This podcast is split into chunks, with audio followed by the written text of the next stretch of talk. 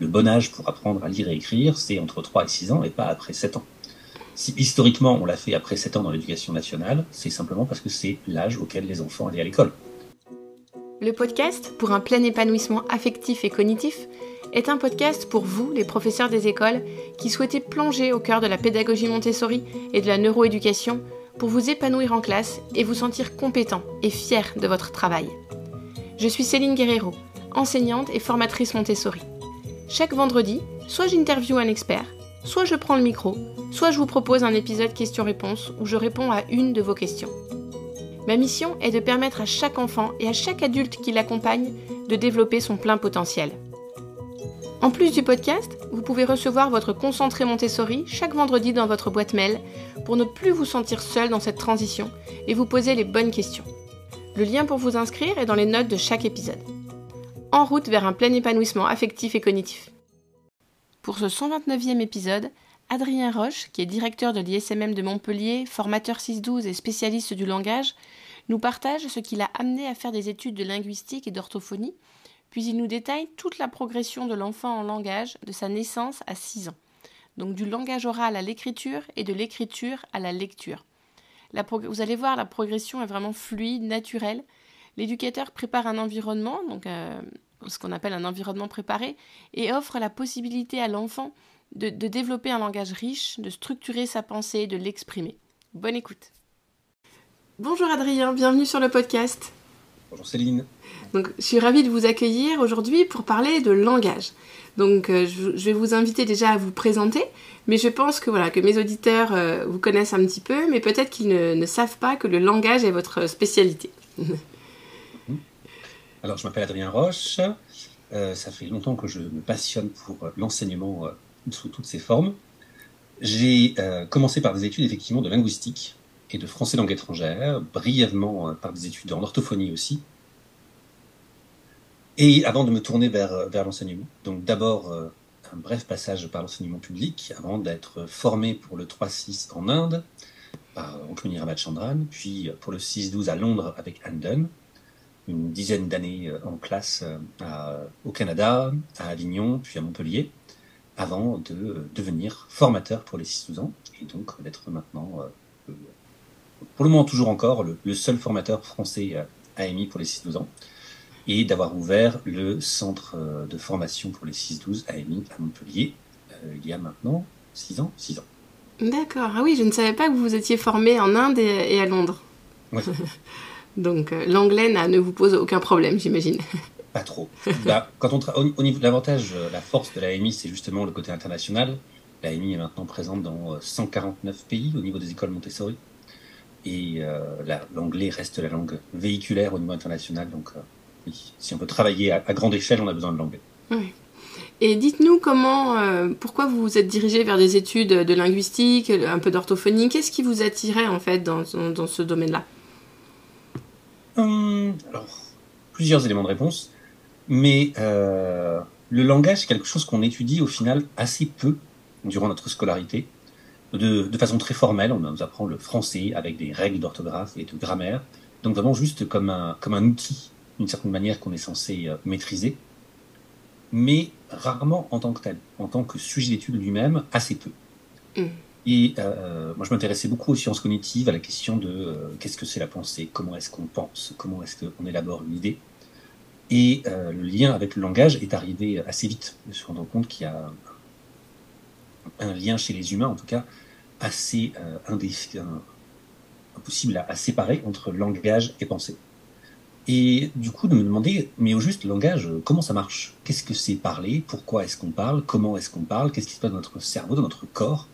Comment est-ce qu'on parle en général Et la difficulté qui est de dire que euh, le langage est quelque chose qu'on construit dans les premières années de notre vie, de façon complètement inconsciente, et qui du coup est complètement intime intime au sens où euh, il fait partie de nous et c'est difficile de l'interroger.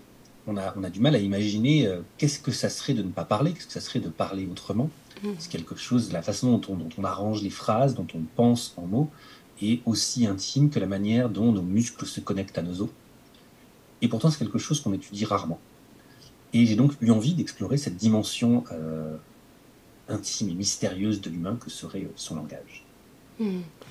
Et est-ce que, que, tout ce que vous avez découvert pendant ces années de formation, donc avant de devenir éducateur et formateur Montessori, est-ce que ça, tout, ça a un impact dans ce que vous transmettez aux, étudiants aujourd'hui? Alors, oui, je pense assez nettement. Déjà, la première chose, c'est que euh, je suis passé donc par, euh, brièvement par l'éducation nationale, puis j'ai rejoint l'éducation Montessori après. Et euh, quand j'ai rencontré le, le programme d'éducation au langage en 3-6, euh, je l'ai trouvé fabuleux parce que justement, il était euh, linguistiquement correct. Il correspondait à ce que devrait être le langage, à la manière dont les enfants construisent leur langage, sans dogmatisme particulier et justement de façon assez euh, proche de ce qu'on devrait trouver. Donc, oui, moi j'ai envie de partager ça avec mes étudiants sur le fait que la langue française, enfin la langue, les langues en général et la langue française bah, elles ont des règles, des règles qu'au final les gens euh, interrogent peu, questionnent peu. Une question aussi simple de combien est-ce qu'il y a de sons dans la langue française? Mm, mm. La plupart des gens sont incapables de vous donner une réponse euh, exacte, mais alors que c'est quelque chose qu'on devrait à peu près tous savoir. Mais donc oui, oui, ce genre de, questions euh, plus spécifiquement linguistiques, qu'est-ce que c'est la langue, même l'anatomie, qu'est-ce qui se passe quand les cordes vocales vibrent? Vous avez encore plein de gens, quand on vous dit cordes vocales, qui imaginent doing, doing, doing, des cordes de guitare qui tremblent comme ça. Donc, euh, oui, toutes ces questions-là, on, s'en sert pour, les, pour, alimenter euh, notre découverte du langage, et de la lecture, de l'écriture et du langage oral aussi. Hmm. Alors je me rappelle plus exact du nombre de sons exacts dans, dans la langue française. Je me rappelle juste qu'il y avait un écart énorme entre le nombre de sons et le nombre de façons, enfin le nombre de, de, la façon possible de les écrire. Je me rappelle juste que l'écart était énorme. Mais si vous pouvez du coup nous redire aussi pour les auditeurs le nombre de sons. Alors, le nombre de sons en français, euh, ça dépend. Parce que dès qu'on arrive dans le langage, on arrive sur pas mal de ça dépend. Euh, ça dépend des variations régionales. Puisque par exemple, vous aurez la différence entre les, euh, le 1 et le 1, qui va être plus marqué. dans le sud, on a marque plus qu'au nord, par exemple. Avec des variations régionales où ces deux, langues sont, où ces deux sons-là vont, vont, vraiment différer. Entre les, cheveux bruns et le, le brun d'herbe, qui peuvent être marqués différemment. Et on a aussi les deux A, le A d'avant et le A d'arrière, entre les pattes et la pâte, qui euh, est pratiquement plus marqué euh, chez, les, locuteurs du français moderne, qui était encore dans certaines classes sociales, mais qui n'est presque plus. Donc la plupart locuteurs du français moderne utilisent environ 34 sons. Alors, techniquement 34 phonèmes. on pourra parler de la différence entre son et phonème si vous voulez. Et, euh, mais il y a certaines variations du français qui peuvent aller jusqu'à 36. Hmm. Moi, je suis en Bourgogne, alors on utilise encore un peu le, A, le pat. D'accord. Et hmm, donc, si vous voulez bien, on va partager cet épisode en, deux parties le langage en 3.6 et le langage en 6.12. Comme ça, pour nos auditeurs, ça sera bien, bien clair. Euh, si, donc commençons forcément par le 3.6. Euh, est-ce que vous pourriez nous parler des, des étapes dans l'acquisition du langage? Enfin, je dis 3.6, mais peut-être 0.6 même. On pourrait dire 0.6. Alors, il y, a, euh, il y a deux éléments de réponse à votre question. L'acquisition du langage, que fait l'enfant spontanément, ou bien qu'est-ce que nous, on lui apporte en tant qu'éducateur Montessori? Euh, Alors déjà, commençons par ce que fait l'enfant spontanément. D'accord. Donc, le langage chez les humains est absolument inné. Ça a été euh, amplement démontré par, ça a été théorisé par Pinker et Chomsky, ça a été maintenant prouvé façon très très claire. Il y a eu des expériences euh, un peu horribles qui avaient été menées dans l'histoire de vouloir euh, élever des enfants sans langage, voir ce qui se passait. Ça se passe pas bien. Les enfants ont beaucoup de mal à développer une pensée euh, cohérente. Mais la capacité donc à, parler, c'est quelque chose qui est absolument inné dans le développement humain et pour laquelle on est biologiquement programmé. Comme beaucoup de choses dans le développement humain, le langage est peut-être l'exemple le plus clair de ça, c'est qu'on est programmé pour développer un langage, ou même des langages, mais que euh, ce potentiel de langage va se réaliser en fonction de l'environnement dans lequel se trouve l'enfant. C'est comme s'il y avait une, case vide qui demandait à être remplie, comme si cette espèce de, de, case dans le cerveau pour le langage est une éponge qui avait besoin d'absorber tout ce qui se passerait euh, autour de lui. Donc, l'enfant est naturellement, biologiquement programmé pour acquérir le langage des adultes autour de lui. Euh, en priorité le langage qui est utilisé pour lui parler à lui. Mhm. Aussi éventuellement le langage qu'on parle autour de lui, mais surtout et d'abord celui qu'on parle à lui.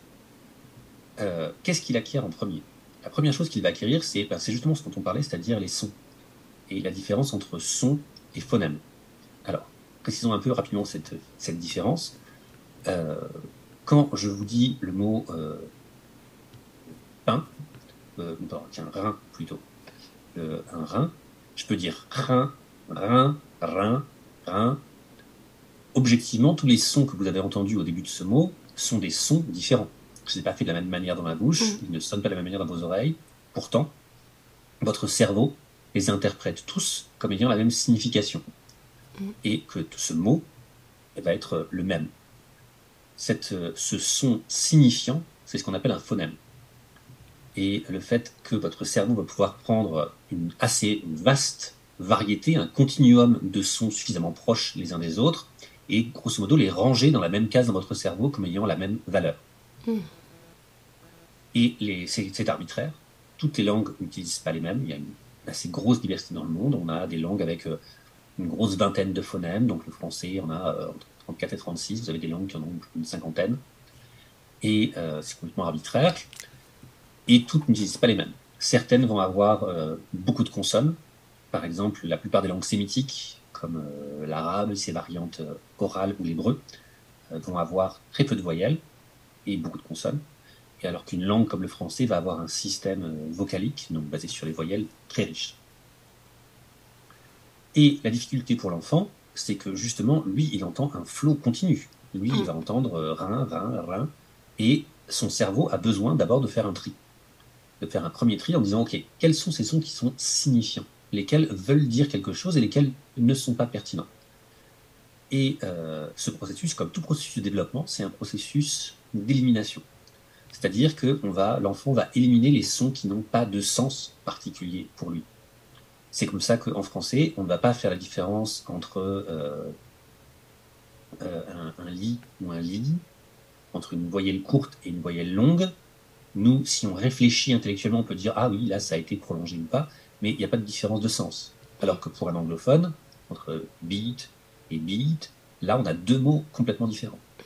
Le fait qu'en français, par exemple, on va parfois, euh, si on termine un mot par un i, on va avoir parfois un chemintement. Si quelqu'un vous dit merci, parfois il y une espèce de merci qui va se mettre en place, qui en français ne veut rien dire, mais pour un germanophone, tout d'un coup, va se dire ah, pourquoi, est-ce qu'il a rajouté un ish derrière qui, pour lui, a une signification? Donc ce premier travail-là, donc de conscience phonologique, c'est-à-dire de, conscience des phonèmes, l'enfant va le faire dans les premiers mois de sa vie. Grosso modo, à partir de, entre, on estime qu'entre entre 0 et 1 an, c'est le moment où la conscience phonologique se met le plus en place. Ce qui est important parce que euh, selon les langues, elle peut être extrêmement différente. Dans les langues, dans, la plupart des langues, beaucoup de langues asiatiques, vous avez des tons, c'est-à-dire que euh, le fait qu'on dise ma, ma, ma, ça, ce sont des sons qui sont des valeurs sont différentes. Donc on va vraiment avoir des, notions, des, sons qui peuvent être très très surprenants, les langues à clics que vous avez en Afrique du Sud, donc les qui sont pour certaines de ces langues, les langues khoisan, les langues de la famille Zulu, sont des, des, des consonnes pardon, qui ont un, véritable sens, que tous les humains du monde peuvent faire assez facilement, à un moment ou un autre, vous pour dire oui ou non à quelqu'un mais les utiliser dans votre langue courante comme une consonne, ça, ça demande un entraînement qui est très difficile si vous n'avez pas été familiarisé dès l'enfance à le faire. C'est important aussi pour les euh, enfants de justement arriver à faire la différence entre ces variations de sons qui vont avoir des valeurs phonétiques et euh, le bruit d'une voiture, ou un, claquement de main, ou un, un claquement de bouche s'il a un sens ou pas. Hmm. Euh, la mélodie du langage, le fait que en français, par exemple, une phrase française, elle fait da da da da da da da da da On est presque plat et on finit en descendant notre phrase. Ce qui n'est pas le cas en anglais, par exemple. Dans d'autres langues où là, on va avoir des accents toniques à différents moments de la phrase.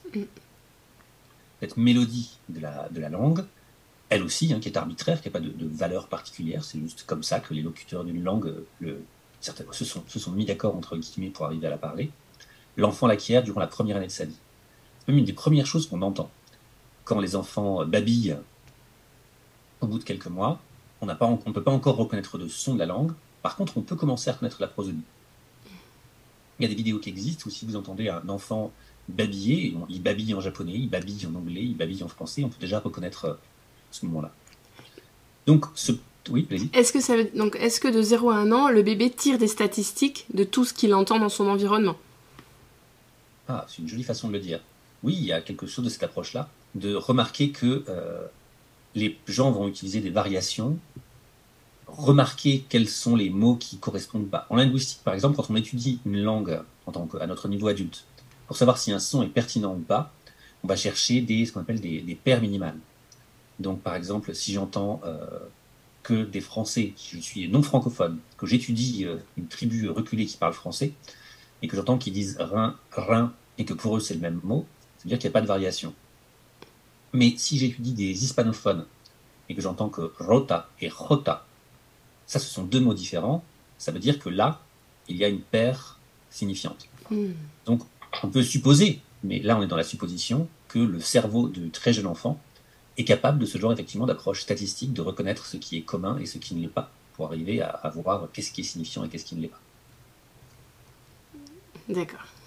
Donc une fois que l'enfant a construit cette conscience phonologique, l'étape d'après, c'est le mot.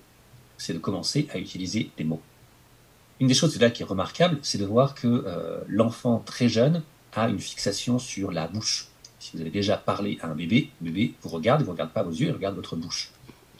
Parce que justement, il est en train, lui, d'essayer de comprendre et d'expérimenter comment est-ce qu'avec sa propre bouche, il va réussir à faire tous ces sons. Ce qui est loin d'être évident, c'est si quelque chose d'un phénomène assez extraordinaire quand on y réfléchit, puisque la différence entre un i et un a, c'est la position de votre langue dans votre palais. Si vous faites i, votre langue est- très proche de votre palais. Si vous faites a, elle est très basse dans votre bouche. Et toute la variation i et E, a, tout ça, c'est juste une position de votre langue. Et le bébé doit inférer ça, observer ça, simplement en observant la bouche des gens autour de lui. Donc il va commencer à émettre des sons et il va commencer à tester des mots. Et euh, c'est pas complètement un hasard si le premier mot de l'enfant euh, c'est souvent euh, maman. Et en fait c'est même plutôt à rebours, c'est que si ça c'est devenu le mot qui désigne maman, c'est que c'est souvent le premier mot que font les bébés, puisque vous avez le mum mum mum mum qui est vraiment la, consonne bilabiale où on bloque les lèvres pour faire un son, et le a où on a la bouche plus grande ouverte pour faire mam mam mam c'est le- des variations de ça, vous l'avez dans presque toutes les langues du monde, que ce soit euh, mama, mam, ama, vous retrouvez toujours ces, premiers sons qui sont là. Et euh, donc l'enfant va commencer à émettre des mots, tenter des mots, et il va réagir en fonction bah, de réactions euh, des adultes autour de lui. Si quand il dit mama, tout le monde s'extasie et s'approche, il dit ah, là je suis sur quelque chose. Et il va pouvoir continuer à tester, tester de plus en plus de mots. Ça, c'est en général entre 1 et 2 ans, l'enfant va commencer, expérimenter, tester des mots. En général, on a une, progression du vocabulaire qui est limitée. Après, alors, d'énormes variations d'un enfant à l'autre, mais euh, sur les, sur les grandes normes, c'est-à-dire sur les grandes régularités statistiques, on est à peu près sur cette période-là. Donc, euh, entre 1 an et 2 ans, l'enfant se construit en- parfois une cinquantaine de mots dans son vocabulaire, on dans, dans cet ordre de grandeur-là. Par contre, en parallèle, sa compréhension du langage, elle, se développe de façon extrêmement rapide. Quand l'enfant arrive à deux ans, il est capable de très bien comprendre ce qu'on lui dit, alors qu'il a beaucoup de mal à s'exprimer. C'est d'ailleurs souvent une des, une des raisons des euh, ce qu'on appelle les, les en anglais, euh, la crise des deux ans. C'est souvent lié à cette, euh, cette disjonction, cet écart entre sa capacité à comprendre ce qu'on lui dit et son incapacité à s'exprimer. Chose d'extrêmement frustrant pour les enfants Mhm. et qui peut parfois, du coup, effectivement, amener à euh, des colères, euh, des compréhensions, des difficultés. Et euh, à partir de deux ans, il y a une maturation cérébrale qui s'est mise en place et on va avoir normalement, normalement, qui met à nouveau autour de normalement, une explosion du langage entre deux et trois ans. Où là, tout d'un coup, le vocabulaire s'accroît considérablement, l'enfant commence à faire des proto-phrases, donc à combiner des mots ensemble. Euh, le cas de mon fils, par exemple, il y avait les trams, il y avait le tram bleu et le tram à fleurs, et c'est vers deux ans qu'il commençait, voilà, il y a tram bleu, tram fleur. Et c'était le début, donc, euh, de la, commence à avoir de la syntaxe, c'est-à-dire de la combinaison de mots ensemble. On commence à avoir des adjectifs, on commence à avoir des verbes, même commence à avoir de la conjugaison. Et euh, presque toutes les catégories grammaticales vont être utilisées. L'enfant va commencer à faire des, surrégularités. C'est là où vous allez avoir euh, j'ai tombé, j'ai pendu. L'enfant se rend compte qu'il y a une régularité dans le langage et il n'a pas besoin qu'on les lui donne toutes, il va essayer de les appliquer autour de lui. Et c'est en testant ces régularités que son cerveau a perçues qu'il va voir qu'est-ce qui fonctionne et qu'est-ce qui ne, ne, fonctionne pas. À 3 ans, quand il arrive en classe 3-6, le langage de l'enfant est normalement quasiment complet. Il n'y a pas vraiment de structure grammaticale manquante. Euh, chez certains enfants, il est plus développé que d'autres, mais vous pouvez tout à fait avoir des enfants qui arrivent, qui nous font déjà des phrases avec des phrases complexes, avec euh, des, euh, des propositions subordonnées, qui peuvent utiliser même le subjonctif. On en fait un grand, tout un cas, mais c'est quelque chose qui est assez intuitif et naturel dans le langage. Donc à 3 ans, vous avez un langage qui est quasiment complet, un peu de la même manière d'ailleurs que le, le, corps de l'enfant à 3 ans est, est, complet. Tout ce qui va rester maintenant, c'est à le perfectionner. Il y a encore grande marge de perfectionnement à faire, mais le langage oral de l'enfant à 3 ans est quasiment complet. Donc avant 3 ans, c'était vraiment l'absorption du langage et l'explosion du langage parlé. C'est ça. On va vraiment avoir cette, cette, cette, cette phase cruciale de l'explosion du langage, elle est de 0 à 3 ans. Mm. C'est un peu ce que décrit Maria Montessori quand elle parle des plans de développement, c'est que la, la, le premier sous-plan, que ce soit 0,3, que ce soit 6,9, que ce soit 12,15, c'est toujours la phase euh, d'apparition, d'acquisition des, euh, des, nouveaux pouvoirs de ce plan, des nouvelles mmh. capacités de ce plan. C'est le, le, début de la, de la mission de ce plan, d'une certaine manière, qui est l'essentiel de l'acquisition est terminé au milieu du plan. Et la deuxième partie du plan, c'est une période de raffinement, de consolidation, euh, de perfectionnement. Mmh. Donc là, l'enfant a 3 ans, il arrive dans une, une ambiance 3-6 et il doit se perfectionner. Exactement.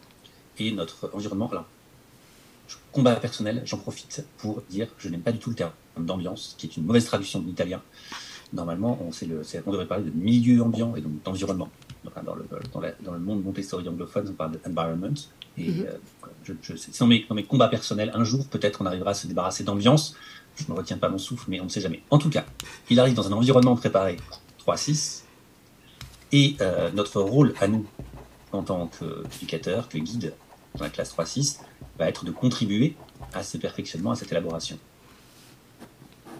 On va le faire, il y a toute une partie de notre travail qui concerne donc le langage oral, et on va continuer à alimenter le langage oral de cet enfant. Il est euh, vorace de nouveaux mots, de nouvelles structures, et une grosse partie de notre travail va donc être dans un premier temps de le nourrir, avec euh, des cartes d'images classifiées, avec euh, des histoires, avec le jeu des sons, on va travailler sa conscience chronologique. On va moins la travailler, on ne va pas vraiment aider l'enfant à reconnaître de nouveaux sons, mais plus à avoir conscience des sons qui composent sa langue. Donc le jeu des sons, hein, je rappelle, c'est euh, j'ai une clé, j'ai un feutre, qu'est-ce que j'ai dans les mains qui commence par f, mmh. feutre. Et surtout à travers ce jeu des sons, on va l'emmener petit à petit à la décomposition d'un mot en ses différents phonèmes. Donc dans feutre, j'entends f, e, t, r.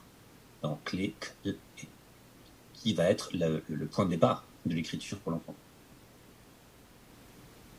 Avec donc le jeu des sons, on travaille sur ceci. Avec le jeu des questions, on commence la, la base de la syntaxe et de la grammaire. Le jeu des questions, je en nom, hein, c'est euh, Céline regarde la télé. Euh, Céline fait quoi avec la télé? Céline regarde la télé. Qui est-ce qui regarde la télé? Céline regarde la télé. Céline mmh. regarde quoi? La télé. Quand est-ce que Céline regarde la télé? Pourquoi est-ce que Céline regarde la télé? Bref, on va partir d'un noyau de phrases, on va réfléchir à sujet, verbe, objet, et on va après le développer et le compléter de plus en plus. On fait de façon strictement orale, mais qui va poser les bases de l'analyse grammaticale qu'on fera ensuite dans le deuxième plan en 6-12. Donc, on va raconter des histoires, on va lire des poésies, on va chanter des chansons, on va continuer à donc, nourrir et alimenter le langage de cet enfant sur à l'oral, on va lui apprendre à s'en servir savoir euh, une des activités en 3-6, par exemple, c'est d'avoir une discussion avec l'enfant. Ça a l'air simple, dit comme ça, mais pourtant, euh, un enfant, avoir une discussion, c'est-à-dire, je parle, tu réponds, tu pas réponds, je réponds, en restant sur le même sujet, c'est pas une compétence immédiate que les enfants ont. Les enfants savent parler, c'est-à-dire, ils savent lancer des mots à l'extérieur, à tort et à travers, mais la capacité à interagir, à rester sur le même sujet, c'est quelque chose qu'il va falloir travailler avec eux. Et c'est quelque chose, à mon avis, qu'il ne faut pas euh, oublier parce que comme ce n'est pas une conversation et c'est pas un matériel à proprement parler, voilà, on peut pas mettre une conversation sur un plateau sur l'étagère. Je pense qu'on peut avoir tendance à oublier l'importance des conversations. C'est un des gros problèmes qu'on va aussi avoir en 6-12 d'ailleurs, c'est que euh, en 6-12, le matériel de grammaire, il est, il est, beau, il est riche et il est complet, mais c'est, je sais pas, un quart de ce qu'on devrait faire en langage avec les enfants. Il y a, on doit travailler sur la littérature, la poésie, le théâtre, le langage oral, qui effectivement n'existe pas sur l'étagère. Et donc, loin des yeux, loin du cœur, exactement comme vous le dites, on a parfois un peu tendance à oublier toute cette dimension orale qui est pourtant absolument cruciale dans le développement des enfants. Donc, on travaille sur l'oral et euh, on va petit à petit préparer le passage à l'écrit, qui est un, pour nous un des gros enjeux du 3-6. Est-ce que c'est possible pour les enfants d'apprendre à travailler sur l'écrit? Oui, ça se fait bien, c'est même assez simple. C'est euh, classe Montessori, maintenant c'est quelque chose qui est assez évident pour nous que le bon âge pour apprendre à lire et écrire, c'est entre 3 et 6 ans et pas après 7 ans. Si historiquement on l'a fait après 7 ans dans l'éducation nationale, c'est simplement parce que c'est l'âge auquel les enfants allaient à l'école. Et qu'avant ça n'était pas obligatoire, avant ça n'était pas partout. Donc on a commencé à leur apprendre à lire et à écrire à 7 ans, absolument pas parce que c'était euh, l'âge correspondant, c'est juste parce que c'est un héritage historique. Mais pour les enfants, ça se fait bien. Au niveau neurologique, on sait que la capacité à lire et à écrire, ce sont les mêmes zones du cerveau qu'on utilise pour reconnaître les, euh, les, symboles et les schémas, qui sont des choses qui sont extrêmement euh, ancrées dans notre biologie. C'est ce qui nous permet de reconnaître les visages, par exemple. C'est presque les mêmes zones du cerveau qui sont mobilisées. Et qui nous permet aussi, dans la nature, de reconnaître des traces d'animaux d'arriver à associer symboliquement euh, une trace sur le sol avec l'animal qui correspond, une griffure sur un arbre avec quelque chose. Et ce sont les mêmes zones du cerveau. C'est vrai qu'on fait un peu moins de trac dans la savane aujourd'hui qu'il y a 200 000 ans. Par contre, on est plus souvent en train de regarder tous ces petits symboles un peu partout. Et l'âge de la plasticité cérébrale qui permet le plus facilement de réassocier différentes aires euh, du cerveau aux enfants, c'est euh, le bon moment, c'est entre 3 et 6 ans. Mmh on voulait qu'on détaille plus comment est-ce qu'on va aller vers l'écriture et la lecture Oui, ouais, euh, c'est super intéressant, même si on va pas jusqu'à la fin du 6-12, c'est pas grave. Je crois que Stanislas Dehaene appelle cette partie du cerveau la boîte aux lettres du cerveau, il, me semble. Mais si je dis pas de bêtises. J'ai de le dire. la difficulté qu'on a avec, euh, avec le cerveau, c'est que les, euh, c'est un, un, un, organe extraordinairement complexe. On sait qu'il faut, voilà, en termes de, de, la, connexion possible, des nombre d'atomes dans l'univers, tout ce genre de choses, etc. Ça veut dire que fondamentalement, c'est un système chaotique. On ne peut pas prédire exactement tout ce qui va se passer dans le cerveau. On ne peut pas modéliser un cerveau sur ordinateur. la façon dont les, neurologues déterminent que telle zone ou telle zone est impliquée dans telle ou telle activité, ben, pendant longtemps, ça a été par défaut, c'est-à-dire en gros, euh, quelqu'un a pris un coup, il a un trou dans le cerveau, qu'est-ce qui ne marche pas? Ça. si ça ne marche plus, c'est que cette partie du cerveau était utilisée pour cette fonction-là. Aujourd'hui, avec l'IRM, avec on peut euh, avancer de quelque part de façon un peu plus positive, de voir qu'est-ce qui agit à quel moment. Mais euh, on sait globalement que toutes les parties du cerveau sont pratiquement utilisées tout le temps pour toutes les activités.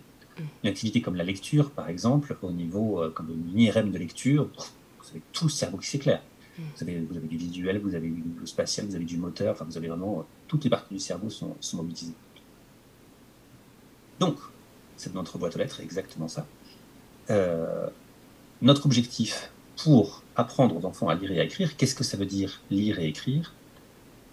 Ça veut dire, dans une langue comme le français, ce qui n'est pas le cas de toutes les langues, mais dans une langue comme le français qui est phonographique, on va avoir donc des dessins qui codent des sons, ça va être justement d'arriver à avoir des sons et avoir un code correspondant. Avec le jeu des sons, donc euh, clé, feutre, etc., on va aider l'enfant à pouvoir découper un mot en son. Ce qui est notable d'ailleurs, c'est que euh, c'est pas comme ça que notre cerveau fonctionne. A priori, de ce qu'on arrive à évaluer, l'unité fonctionnelle dans le cerveau, c'est la syllabe. Notre cerveau, a priori, euh, pense le langage beaucoup plus en syllabes qu'en son isolé. D'une certaine manière, les langues comme le japonais qui fonctionnent avec des syllabaires, donc un symbole qui code une syllabe, sont plus adaptées au fonctionnement neurologique. D'accord. Juste un rappel d'ailleurs, parce que c'est vrai que c'est toujours pareil, voyelle, consonne, les gens sont pas toujours. Euh, quand on parle de voyelles orales, c'est pas AEI ou U. Les voyelles orales, ce sont les sons dans lesquels les cordes vocales vibrent en continu et qui vont permettre justement d'être le support rythmique d'une syllabe. En français, c'est A, E, E, euh, I, U, O, O, OU, ON, E, E, un, AN, ça, ce sont toutes les voyelles du français. D'accord. Et les consonnes, ce sont tous les autres. Et en lien avec cette définition, une syllabe, c'est une unité euh, rythmique du langage qui est tenue par une voyelle. En français, parce qu'on n'a pas de diphtongue, de triphtongue comme dans certaines langues, une syllabe contient toujours exactement une voyelle. Et pas plus, pas moins. Hmm. J'ai chocolat en tête et oui, ça marche. chocolat, voilà. Quand, quand on syllabe, on va le faire comme ça. Et on va avoir des règles qui s'appellent la phonotactique sur comment est-ce qu'on construit les syllabes en français, qui fait que par exemple, euh, on préfère en français avoir des syllabes qui finissent par une voyelle. Ce qui fait qu'on va découper nos syllabes, nos mots, parfois en faisant des syllabes qui vont passer d'un mot à l'autre. C'est-à-dire les avions. Mmh. Le, le z, a va être fait en sorte qu'on ait vraiment une consonne voyelle à nouveau à ce moment-là. Mmh. Donc on va toujours, on va essayer toujours de faire en sorte d'avoir ce, découpage-là au niveau des syllabes. C'est aussi quelque chose que les enfants acquièrent intuitivement dans cette période-là. Mais pour écrire, c'est pas comme ça. Pour écrire, on a une langue où on code un son à la fois. Donc, entre autres parce que c'est pas naturel, c'est important d'avoir cet entraînement par le jeu des sons à la conscience chronologique pour aider l'enfant à décomposer micro en m, i, r, o. Une fois qu'il est capable de faire cette décomposition, eh ben, il faut des symboles. Et c'est là où entrent en jeu nos lettres rugueuses. Donc, par nos lettres rugueuses, on va donner à l'enfant des symboles pour coder les sons qu'il a euh, décomposés dans la langue. Une trentaine de sons en français, il nous faut une trentaine de symboles. Et tous les sons de toutes les lettres de l'alphabet ne sont pas pertinentes, puisque par exemple, entre la lettre C, la lettre K et la lettre Q, elles codent le même son. Donc, on n'a pas besoin d'enseigner à ce stade-là aux lettres rugueuses l'enfant la lettre Q et la lettre K. Mm. Elles n'ont aucun intérêt pour ce qui est de pouvoir écrire. Elles serviront après pour pouvoir écrire au sens graphique du terme, mais ça va se faire seul. Donc, comme on a plus de sons que de lettres disponibles, on va devoir avoir des doubles lettres. Donc, ce qu'on appelle des digrammes. Il y a... Alors, je pense que maintenant, c'est en train de disparaître, mais pendant longtemps, on les appelait les phonèmes, d'une façon complètement euh, un, glissement de sens, mhm. mais on va avoir euh, CH qui fait ch, OU qui fait OU. Donc tout ça, ce sont pas du tout des phonèmes particuliers, ce sont des digrammes. Et donc une lettre rugueuse euh, faite des deux lettres pour correspondre. Au niveau des codes couleurs, en général, elles sont en verte, les digrammes euh, et les digrammes rugueux, alors qu'on va avoir les consonnes et voyelles en, rose et en bleu. Parfois inversé d'ailleurs, selon les, certaines variations historiques. Mais on va donc enseigner par un système de leçons en trois temps, qui est la technique qu'on utilise tout le temps dès qu'on veut faire mémoriser quelque chose aux enfants.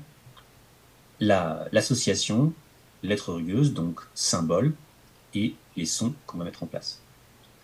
Euh, quand vous les faites, vous voulez euh, vous assurer, vous les faites trois par trois, trois symboles à la fois, vous voulez vous assurer qu'ils soient suffisamment contrastés. Donc par exemple, vous ne prenez pas trois voyelles ensemble, vous ne prenez mm. pas euh, mm.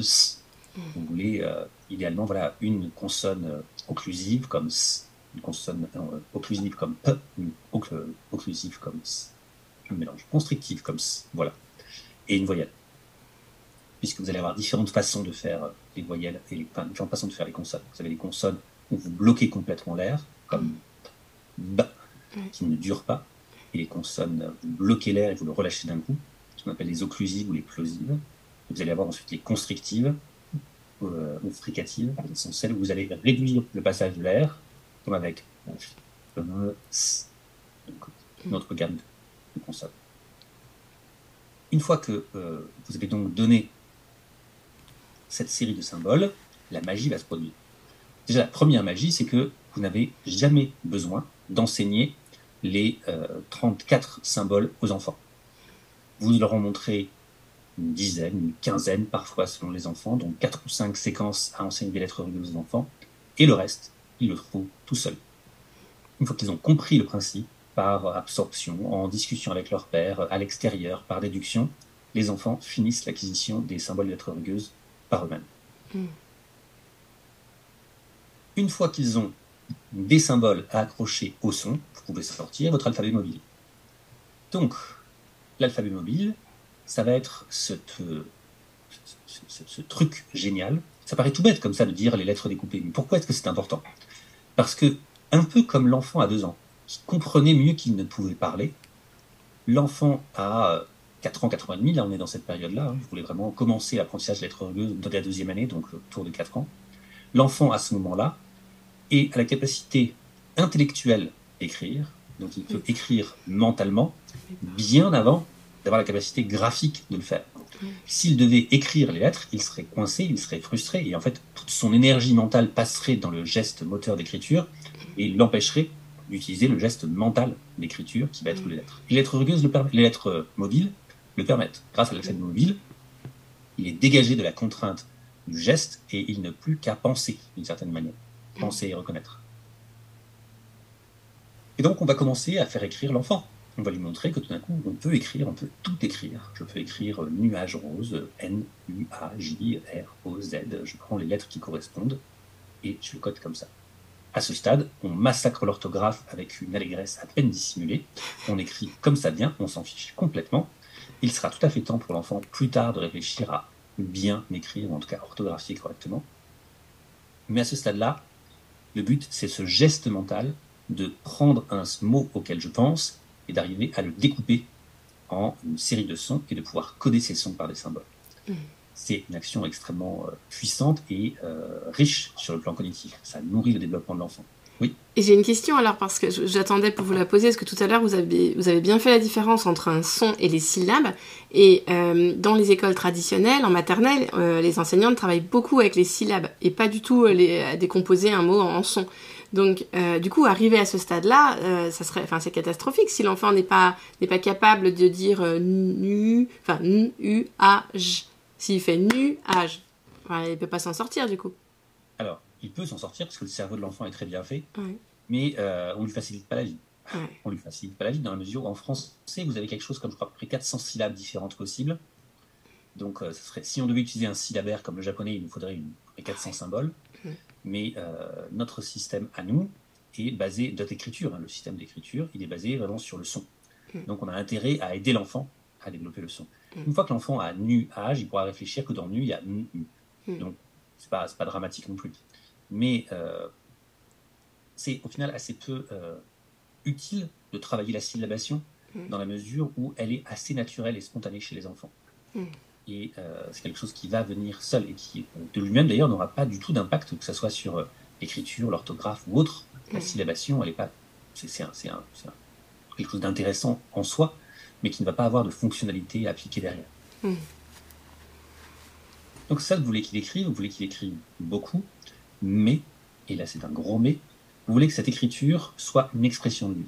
Maria Montessori, elle est extrêmement claire là-dessus sur le fait que ce qui a permis l'explosion d'écriture quand elle l'a décrit euh, à San Lorenzo, les enfants qui se mettent à écrire partout, c'est parce que d'un coup, les enfants peuvent sortir de leur tête ce qu'ils ont, peuvent pouvoir exprimer leurs pensées et leur conscience intérieure. Et euh, la puissance de l'écriture, c'est ça, c'est de communiquer, c'est de la, de la télépathie matérialisée. C'est, euh, je pense à quelque chose, je fais un petit dessin, et tout d'un coup, en face, vous savez ce que je pense c'est une des énormes, extraordinaires découvertes de l'humanité. C'est un cadeau qu'on fait aux enfants et ils en saisissent la puissance. Tout d'un coup, c'est beaucoup, beaucoup, beaucoup moins pertinent si vous dégainez des dizaines et des dizaines d'images classifiées avec des cartes et tout d'un coup leur disant vas-y, écris les noms qui sont marqués là. Donc, ouais, moi je suis pas trop en faveur des dictées muettes et de tout ce genre de matériel qui, euh, à mon sens, retarde beaucoup l'enfant et surtout détourne le matériel. Mariam Tessori, elle parle de psychogrammaire, elle parle de psychodiscipline au sens de d'aide à la vie, c'est-à-dire de nourrir la pensée de l'enfant. Mm. Et euh, regarder un arbre et écrire arbre, c'est pas quelque chose qui est particulièrement puissant mm. pour la pensée de l'enfant. Mm. Alors que tout de suite, et d'autant plus, ça va avoir un, autre effet pervers, lui la surutilisation de ces images-là, c'est qu'on coince l'enfant au stade du mot. Or, vous voulez très vite que l'enfant passe au stade de la phrase. Vous voulez qu'il commence à s'exprimer. L'enfant qui est laissé libre avec l'alphabet mobile, ben, il va pouvoir dire euh, j'aime ma maman et écrire ça entièrement. C'est exactement ce que j'ai vécu il y a un an avec un petit garçon qui, qui venait aux ateliers, mais très, très ponctuellement parce qu'il habitait Paris. Et je me rappelle, euh, il était en, plein dans l'explosion de l'écriture et il a écrit euh, Je vais chercher papa à la gare. Et, et là, je me suis dit Ouais, c'est une phrase entière. Enfin, c'est pas. Alors qu'avec les petites images, on les bloque avec, au, au mot.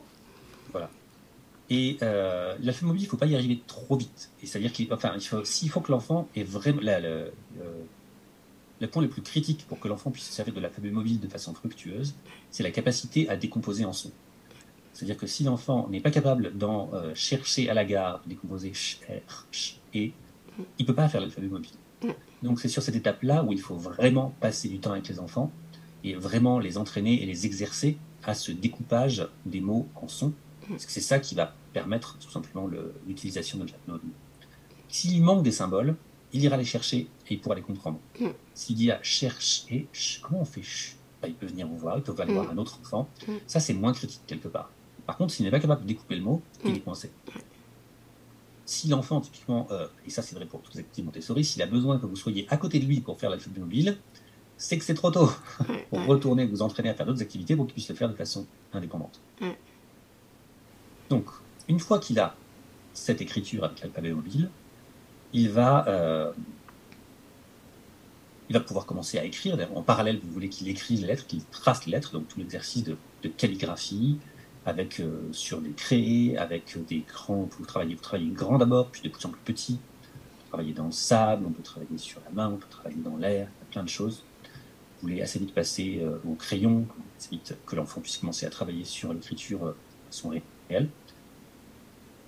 Alors, je sais que je suis à nouveau, je suis peut-être un peu à contre-courant de ce qui se dit, mais euh, la préparation avec des bouclettes et tout ce genre de, choses n'est pas du tout utile. La préparation de la main en, classe Montessori, c'est la vie pratique. Mm. C'est toutes les manipulations, toutes les fois où il va tenir les cylindres, toutes les fois où on insiste pour utiliser la pince à trois doigts pour le faire, toutes les fois où on va tonifier la main de l'enfant. Une euh, énorme quantité des problèmes de calligraphie que vous voyez chez les enfants, sont des problèmes de tonicité. Les enfants qui ont mm. les mains molles parce qu'ils ne s'en sont pas assez servis. On ne les a pas fait frotter, serrer, tenir, porter. Donc, euh, tous les exercices de vie pratique, entre autres choses, servent aussi à, fortifier la main de l'enfant, lui donner de la tonicité. Mm. Et ensuite, une grande partie des problèmes de calligraphie se résoudront de même une fois que l'enfant se sert de ses mains. Mm.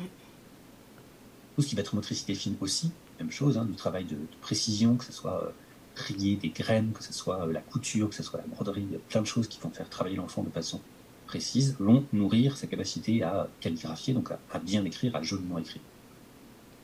Au niveau de la tenue du crayon, euh, il y a de 3 à 6 ans, vous voulez, euh, éviter la tenue dans le point, ça effectivement c'est pas idéal du tout. Mais ensuite, les différentes tenues, on va avoir donc entre le pouce et l'index pose sur le majeur ou entre pouce indexé majeur qui pose sur l'annulaire. C'est même un système particulier où euh, vous avez le corps du crayon entre le majeur et l'index posé sur le, majeur. Tout ça, c'est des bonnes tenues de crayon. En fait, euh, il y a des études qui ont été faites récemment qui disaient que les seuls critères importants pour l'écriture, c'est la fatigabilité et la lisibilité et la rapidité. Et euh, les études tendent à montrer que la tenue du crayon, la façon dont on tient le crayon, n'est pas un facteur pertinent. Ça veut dire qu'en fait, ce qui va être pertinent, c'est l'entraînement des gens. Les gens peuvent bien écrire ou mal écrire, quelle que soit la manière dont ils tiennent leur crayon. Ça, ça va vraiment être lié à l'entraînement de l'enfant. Donc euh, oui, effectivement, si vous, si vous, entraînez les enfants à écrire, si vous prenez du temps pour leur euh, faire travailler leur écriture, leur écriture s'améliorera, de grande magie là-dedans. Mais euh, il n'y a pas besoin d'être extrêmement, il a pas besoin d'être très rigide ou prescriptif sur la façon dont ils tiennent le, stylo. Vous voulez travailler sur la, sur la légèreté de la main, sur la tension de la main, mais en dehors de ça, ça va être à eux et à leur pratique de le mettre en place. Nous avons donc des enfants qui peuvent découper les mots en sons, qui peuvent ensuite associer des symboles à ces sons pour composer avec l'alphabet mobile et qui peut-être commencent à écrire certains de ces mots avec des stylos et de votre œil affûté d'observatrice dans votre classe Montessori, vous allez vous rendre compte, que certains commencent à relire ce qu'ils ont écrit. D'un coup, ils sont là et vous voyez leur bouche qui commence à, s'agiter, soit euh, parce qu'ils sous-vocalisent, soit plus ou moins à haute voix. Ils sont en train de relire ce qu'ils ont fait. Et là, vous savez qu'ils sont prêts pour la lecture, qu'ils sont prêts pour l'étape d'après. Donc ça reste quelque chose qui surprend mais qui est important. L'écriture vient avant la lecture en classe Montessori. On apprend d'abord à s'exprimer avant d'arriver à comprendre euh, ce que les autres font. Ce qui est en fait, si vous y réfléchissez, pas tellement surprenant. Quand vous apprenez une langue étrangère, et l'écriture et la lecture, c'est une langue étrangère, c'est une nouvelle façon de communiquer. Quand vous apprenez une langue étrangère, c'est beaucoup plus facile d'arriver à aligner les trois mots que vous avez appris encore et encore si nécessaire, que de comprendre quelque chose qu'on vous envoie dessus. Donc la capacité à exprimer ce que vous voulez exprimer vient avant la capacité à comprendre ce que les autres vous donnent. Même chose pour l'écriture et la lecture. Donc, on va avoir une série d'activités pour formaliser ce décodage de lecture avec les enfants. Et le premier, ça va être la boîte d'objets. Donc, une série, euh, une boîte contenant des objets, c'est la boîte d'objets, il y a beaucoup de noms montessori comme ça qui sont pas très très sorciers, dans laquelle vous allez avoir une série d'objets, euh, petites dizaines, dont l'orthographe est purement phonétique. C'est-à-dire que s'ils les écrivaient comme ils les entendent avec l'alphabet mobile, l'orthographe serait correcte. Donc arc, bol, mur, moto, vis, etc. etc. Et vous annoncez à l'enfant, aujourd'hui, je vais penser à quelque chose. Et vous écrivez le nom. Vous pouvez lui demander d'abord, euh, est-ce que tu sais à quoi je pense? Je pense à un des objets. Et puis il vous en dit un, il vous en dit un autre. C'est pas celui-là, c'est pas celui-là. Attends, je te donne un indice. Vous écrivez le mot de l'objet et vous l'aidez. Il va déchiffrer, euh, je peux lire les lettres, M, U, R. Mur. Est-ce qu'on peut essayer de le faire plus vite? Mur. Mur. Et assez spontanément, si l'enfant est mûr, justement, si l'enfant est prêt, si vous avez pris le temps de le voir commencer à faire ce travail sur le fameux mobile, ça va assez vite et l'enfant, quelque part, se rend compte qu'il sait lire. L'objectif de la boîte d'objets, c'est pas tellement d'apprendre la lecture à l'enfant, c'est de Mm. l'aider à se rendre compte qu'il sait lire. Et de formaliser que oui, ce que tu fais quand tu réassocies les sons rapidement, c'est de la lecture et tu vas pouvoir lire. Mm. Et une fois qu'on a donné ça, notre travail va consister à simplement exercer l'enfant en lui donnant des difficultés croissantes petit à petit pour l'emmener vers ça. Première étape, donc, des mots strictement phonétiques. Dans une deuxième étape, une deuxième clé que vous allez donner, ce sont rajouter les digrammes. Donc, il faut avoir une deuxième boîte d'objets avec des mots contenant les digrammes. Donc, vous avez euh, ours, vous avez lion, a plein d'animaux dans cette deuxième boîte souvent. Dragon, cheval. cheval, lapin, enfin bref. Oui. Vous les avez euh, là, ce qui donc vous donne une clé supplémentaire. À ce stade-là, vous avez donc l'enfant qui sait lire un certain nombre de mots, mais pas tous. Partie des mots de la langue française qui ne sont pas encore accessibles. Mais vous voulez qu'il ait de l'entraînement à cette, à cette étape-là. Donc vous allez rajouter d'autres cartes pour le faire. Vous pouvez rajouter une clé importante en français, c'est la finale muette. Soit avec une boîte complète, soit avec une liste, mais le fait qu'on ne lit pas toujours la dernière lettre du mot, c'est quelque chose qui est fréquent en français. Donc avec cette clé-là, tout d'un coup, il y a une grande variété de mots qu'il peut faire. Et vous voulez qu'il s'entraîne. Donc vous allez avoir des cartes d'environnement, des petites étiquettes qui désignent des objets de l'environnement. Vous pouvez avoir euh, lavabo, tapis, table, euh, donc tout- c'est tout, tous des mots que vous choisissez parce qu'ils correspondent à ces critères donnés précédemment, donc que l'enfant peut lire à ce stade-là. Des cartes d'action, donc euh, où euh, râle, siffle, non pas siffle, il y a deux F, mais on pourrait, enfin, chante, roule. Donc tous ces mots-là, où l'enfant va lire la carte et va pouvoir faire l'action correspondante. À ce stade, votre objectif, c'est que l'enfant s'entraîne à déchiffrer pour que le déchiffrage soit de plus en plus rapide et fluide. Une fois qu'il en est là, vous pouvez en parallèle aussi lui donner ce qu'on appelle les, euh, les mots mystères, les mots énigmes, puzzle words en anglais, si on veut les appeler, ou les mots pièges, si vous avez envie de les rendre un peu plus hostiles, mais ce pas si méchant que ça, c'est pas de vous piéger. Donc des mots qui euh, soit se décodent très mal, qu'est-ce que, par exemple. Allez-y pour déchiffrer euh, qu'est-ce que, euh, comme Ah ça oui. Mhm. ou parfois des mots outils qui sont vraiment très réguliers et très fréquents. Le et ET par exemple. Mm. Comment faire quoi ce là euh, Il, elle, euh, des choses comme ça, des choses simples. Vous voulez que l'enfant ait un certain nombre de mots qu'il va mémoriser, et là oui, de façon globale. Cette question euh, globale ou, du, euh, ou syllabique, où effectivement on travaille beaucoup plus sur la décomposition de l'enfant, mais on sait que le lecteur expert lit en grande partie de façon globale. Donc, quand on lit un texte, il y a une partie des mots qu'on ne déchiffre pas, on ne déchiffre plus. On va déchiffrer quelques éléments, on va prendre des, des indices et après on va voir le reste. Pour Oui. moi, le lecteur expert, en fait, il a tellement déchiffré euh, chaque son que à force, bah oui, il reconnaît le mot, euh, je sais pas, euh, élastique. Euh, dès qu'on voit, dès qu'on le voit, on n'a plus besoin de repasser par il, enfin, etc. On, ah, c'est ça que vous voulez dire, on le reconnaît de manière globale parce qu'on l'a tellement déchiffré que maintenant on l'a pris, en, c'est comme si on l'avait pris en photo, quoi.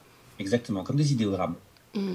Et on a parfois besoin, voilà, on va, prendre- on va lire peut-être une ou deux lettres et on va inférer la suite. Alors que si c'est un nom de médicament ou un nom de dinosaure, là, on va avoir besoin de déchiffrer à nouveau. Exactement. D'accord. C'était tout le, c'était tout l'enjeu de la méthode globale, c'est que quand Mm. on s'est rendu compte de ça dans les années 60-70, que les experts ne, lisent, ne déchiffraient pas, mais lisaient de façon globale, la, question pédagogique, c'était est-ce qu'on ne pourrait pas, du coup, emmener directement les enfants à cette étape? C'est-à-dire qu'après tout, puisque les, en Chine, dans toutes les langues idéographiques, on enseigne directement des idéogrammes, donc des, mmh. des, images complexes de mots, et que les enfants apprennent à lire, est-ce qu'on ne pourrait pas faire ça aussi en français? Donc apprendre uniquement à reconnaître les mots de façon globale ça peut marcher, ça marche moins bien dans la mesure où notre langue est vraiment faite pour le déchiffrage. Et d'une certaine manière, nous, en Montessori, ce qu'on dit, c'est que donner les deux aux enfants, montrer-lui les différentes possibilités, et dans un certain nombre de cas, donc dans certains euh, mots-outils comme ça, oui, c'est pertinent de les apprendre de façon globale pour l'enfant. Hmm. Parce que quand vous lisez euh, qu'est-ce que, qu'est-ce que, hmm. non, en vrai, vous n'êtes jamais en train de déchiffrer euh, Q, U, S, T, vous le lisez de façon globale. Donc, vous donnez ça aux enfants pour qu'ils puissent le faire. D'accord. À ce stade, vous pouvez créer des petits livres vous-même. Il y en a quelques-uns dans le commerce, mais c'est assez facile. Nous, on entraîne nos étudiants à, fabriquer eux-mêmes des livrets euh, à proposer aux enfants. Des livrets de 3-4 pages avec une ou deux phrases par page maximum, avec une petite illustration, pour déjà montrer à l'enfant qu'ils peuvent lire un livre. C'est un sentiment donc, de puissance et d'accomplissement pour eux. Et euh, ensuite, on va ouvrir la boîte de Pandore, qui est ce que vous évoquiez au début, c'est-à-dire la notion de graphie complexe. On peut aussi parler des homophonies. Donc, toutes les façons d'écrire les sons. Nous, on a, on a, une, grosse boîte avec euh, une pochette par son. Euh, on va avoir une pochette pour on, une pochette pour s, une pochette pour up, euh, pour f, par exemple. Et à l'intérieur, on va avoir un petit livret qui va contenir toutes les graphies, toute une série de mots, par exemple, sur f. On va avoir toute une série de mots où on va avoir f qui s'écrit ph, toute une série de mots avec f qui s'écrit f, une série de mots où f s'écrit ff. Et à chaque fois, le mot dans ce livret est régulier, sauf pour cette graphie particulière. La graphie particulière est écrite en rouge et tout le reste est écrit en noir. Donc l'enfant sait que, ah, je suis dans la pochette et je sais que ce qui est en rouge fait f. Donc là, si je les téléphone, je pourrais faire sans difficulté. Ah oui, régulier pour les autres sons, pour pas qu'il y ait deux pièges à la fois. Exactement, il n'y a qu'un piège à la fois, qu'une seule difficulté, difficulté. à la fois, et on va le faire comme ça. Et de cette manière-là, l'enfant va même principe que pour les lettres rugueuses, on ne les présente pas tous. On ouvre à l'enfant la possibilité de dire tu sais. Il y a différentes façons d'écrire les sons. Et ensuite, l'enfant va pouvoir les construire.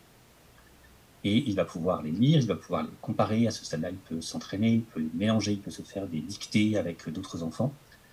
Mais une fois qu'on lui a donné cette clé de dire qu'il y a différentes graphies pour les sons, là, il n'y a plus de limite. On a fait hmm. exploser le plafond, plus que le ciel et l'espace à, à explorer et vous voulez que l'enfant, justement, explore. Là encore, retour à nos questions de euh, ce genre d'activité, par exemple.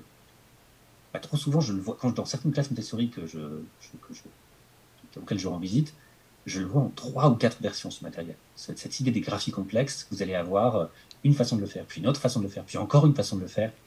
C'est trop. Mmh. Donnez une clé à l'enfant et laissez-le s'en débrouiller ensuite. Mmh. Faites confiance à son intelligence et à son esprit absorbant. Une fois que vous lui avez donné cette idée, si les ressources sont là, il ira les chercher. Vous n'avez pas besoin de lui présenter cinq fois la même notion. Et une fois qu'il l'a, vous voulez ensuite qu'il continue à lire beaucoup et qu'il passe, vous voulez même d'abord toujours à l'échelle du mot, des cartes d'environnement, mais avec tous les objets d'environnement, des cartes d'action avec les objets toutes les actions possibles, mais maintenant aussi tout ce qui va être justement les, ben, les, euh, les étiquettes de vos lectures classifiées, vos euh, nomenclatures, vos livrets de définition que vous découpez ensuite euh, en différents morceaux, vos noms de pays, que vous lui avez enseigné, mémorisé, maintenant va pouvoir les placer sur la carte. Les parties des animaux, si vous avez des puzzles avec les parties des animaux. Donc tout ce que vous pouvez lui faire lire, faites-lui lire. Euh, tout le travail sur l'étude des mots, donc euh, préfixe, suffixe, homonyme, homophone, antonyme, euh, tout ça, faites-lui lire. Le début de l'analyse logique de phrases, où on commence à poser les bases de, de syntaxe avec nos sujets, nos verbes, nos COD, avec donc tout le matériel, toutes les phrases qu'on va découper, à ce stade, on pose des graines qui écloront peut-être en 6-12. On ne donne pas de terminologie grammaticale. On veut juste que l'enfant lise. On va poser tout le début de grammaire, on va commencer à parler euh, nom, on va commencer à symboliser nos déterminants, nos adjectifs, nos verbes, nos interactions, nos prépositions. Mais fondamentalement, notre seul objectif premier, c'est que l'enfant lise encore, encore et encore. Hmm. Et tout ça, idéalement, nous emmène à un enfant qui, quand il arrive à 6 ans, est lecteur. Pour Maria Montessori, elle précise ce qu'elle entend par lecteur, puisque quand on parle de lecture, il y a différents niveaux. Il y a un premier niveau qui est un niveau de déchiffrage, donc vraiment où l'enfant en est au stade où euh, il a compris l'idée, il a compris le concept, il va associer les symboles au son ensemble, et il va, un mot à la fois, décrypter le sens. Puis on a un niveau de lecture fluide, donc l'enfant maintenant n'est plus bloqué par la mécanique, il va pouvoir passer d'un mot à l'autre. Et ce que Maria Montessori vise, c'est ce qu'elle appelle la lecture totale, où l'enfant va pouvoir véritablement rentrer en interaction avec le texte. Il va pouvoir ressentir de, l'émotion pour le texte, il va pouvoir être ému, il va pouvoir vraiment avoir une conversation avec l'auteur à travers le temps, à travers la distance. Et cette lecture totale, elle est possible une fois qu'il y a euh, fluidité dans la mécanique. Donc, en 3.6, on veut vraiment, mettre l'accent sur cette fluidité. On veut que l'enfant lise des livres, que l'enfant lise toutes sortes de choses pour qu'il arrive là euh, à un bon niveau de lecture à 6 ans. Et quand vous dites on veut, c'est parce que c'est le bon moment, parce que c'est grâce à la période sensible du langage, c'est le bon moment, quoi. Hmm. Parce que ça sera facile, parce que ça sera simple, parce que tout ce qu'on tout ce qu'on n'aura pas fait en 3.6, tout ce que l'enfant n'aura pas acquis en 3.6, sera beaucoup plus laborieux à mettre en place en 6.12. Parce que l'enfant est demandeur. Les enfants hmm. sont, euh, ont envie de lire, ont envie de comprendre, ont envie de savoir. Hmm. Si c'est fait euh, de façon positive, paisible, sans pression ou autre, c'est quelque chose pour lequel les enfants sont vraiment très demandeurs. Ouais. Génial. Là, vous nous avez tout. Enfin, c'était passionnant. Là, on a revu, on a revu tout le, bah, le 06 en fait, hein, 03 et 36. Euh, ce que je vous propose, c'est qu'on garde le 6-12 pour une autre fois. Je vous inviterai euh, une seconde fois parce que j'aimerais quand même que vous ayez votre pause déjeuner avant de réattaquer l'après-midi. C'est gentil. et, euh, mais en tout cas, voilà, déjà, réentendre tout ça, ça fait vraiment du bien. il y avait plein de petites subtilités que je ne connaissais pas, donc c'était vraiment intéressant et je suis sûre que les auditeurs vont vraiment profiter. Euh, donc si vous êtes d'accord, bah, on va terminer cet épisode euh, par les trois questions que je pose habituellement. Euh, déjà, une citation. Est-ce que vous auriez une citation à partager? Une citation, une citation, une citation. Euh... une citation. Oui, tiens, une citation, pas de Maria Montessori directement, mais d'une collègue formatrice à moi que j'aime beaucoup, de l'observation, donc Hélène Lebitz, qui est formatrice dans le Nord-Ouest Pacifique, et qui disait que les éducateurs qui se plaignent de ne pas avoir le temps d'observer dans la classe, ce sont comme des conducteurs de voiture qui se plaindraient de ne pas avoir le temps de regarder la route parce que c'est trop compliqué de tourner le volant et de passer les vitesses. Oh, j'adore, j'adore les métaphores et celle-là, j'avais jamais entendu, elle est extraordinaire. et donc le nom de, la, de votre collègue formatrice, Hélène? Hélène Lebitz, L-E-B-I-T-Z. D'accord, super. Ah, génial. Et est-ce que vous auriez un, livre à partager? Alors, il y en a déjà beaucoup qui ont été cités sur le podcast, mais ben, Peut-être un livre en anglais? Alors, en anglais ou pas? Alors, non, je proposais autre chose, qui est un de mes livres préférés et qui est, je trouve, euh, je ne sais pas si c'est essentiel, mais il est très intéressant pour les gens qui du 6-12. C'est, on le range en bande dessinée, et il est quelque part entre les deux. C'est Alpha, de Jens Harder, J-E-N-S, plus loin, H-A-R-D-E-R, Alpha. Et c'est euh, un ouvrage magnifique qui reprend grosso modo du Big Bang jusqu'à l'arrivée des humains et euh, les dessins sont très beaux. Et il mélange tout le temps dessins réalistes, avec un tout petit peu de texte, aussi réaliste qu'on peut l'être quand on essaie de dessiner la formation des atomes. Et il mélange avec des, euh, des liens avec de la culture contemporaine, avec des représentations symboliques, avec des représentations mythologiques. C'est un ouvrage extrêmement riche et euh, très très bien si on veut s'approcher de l'éducation cosmique. Mmh, génial. Et on va terminer bah, soit par un coup de cœur, soit par un coup de gueule. Ah Un coup de cœur ou un coup de gueule? Comme ça, là, à brûle pour point. Ouais. euh... Je suis bien embêté pour vous dire ça. Euh... Un coup de cœur. Ou un coup de cœur. Je, je suis plus au coup de cœur, je préfère les choses positives. Mais. Euh... J'ai rien tout de suite là qui me vient. Si, la mission Artemis, où on est enfin de nouveau euh, le, génie de l'humanité. On a réussi à faire un tour de la Lune et on va peut-être pouvoir euh, revenir bientôt. On a eu des images, la magnifique de la Lune, euh, ça fait très très longtemps qu'on n'avait pas eu des images comme ça. Donc euh, ça c'était un, beau coup de cœur d'un beau projet qu'on a encore réussi à mener. Eh ben, un immense merci Adrien pour voilà, tout, tout, ce partage fabuleux. Et si vous êtes d'accord, eh ben, on se retrouvera dans quelques mois pour, pour avancer sur le 6-12. Parfait, à bientôt. Si vous êtes encore là, c'est que vous avez apprécié cet épisode. Alors pensez bien à le partager à vos collègues et à vous inscrire pour recevoir la news du vendredi avec votre concentré Montessori réservé aux abonnés. Le lien est dans les notes de l'épisode. À la semaine prochaine!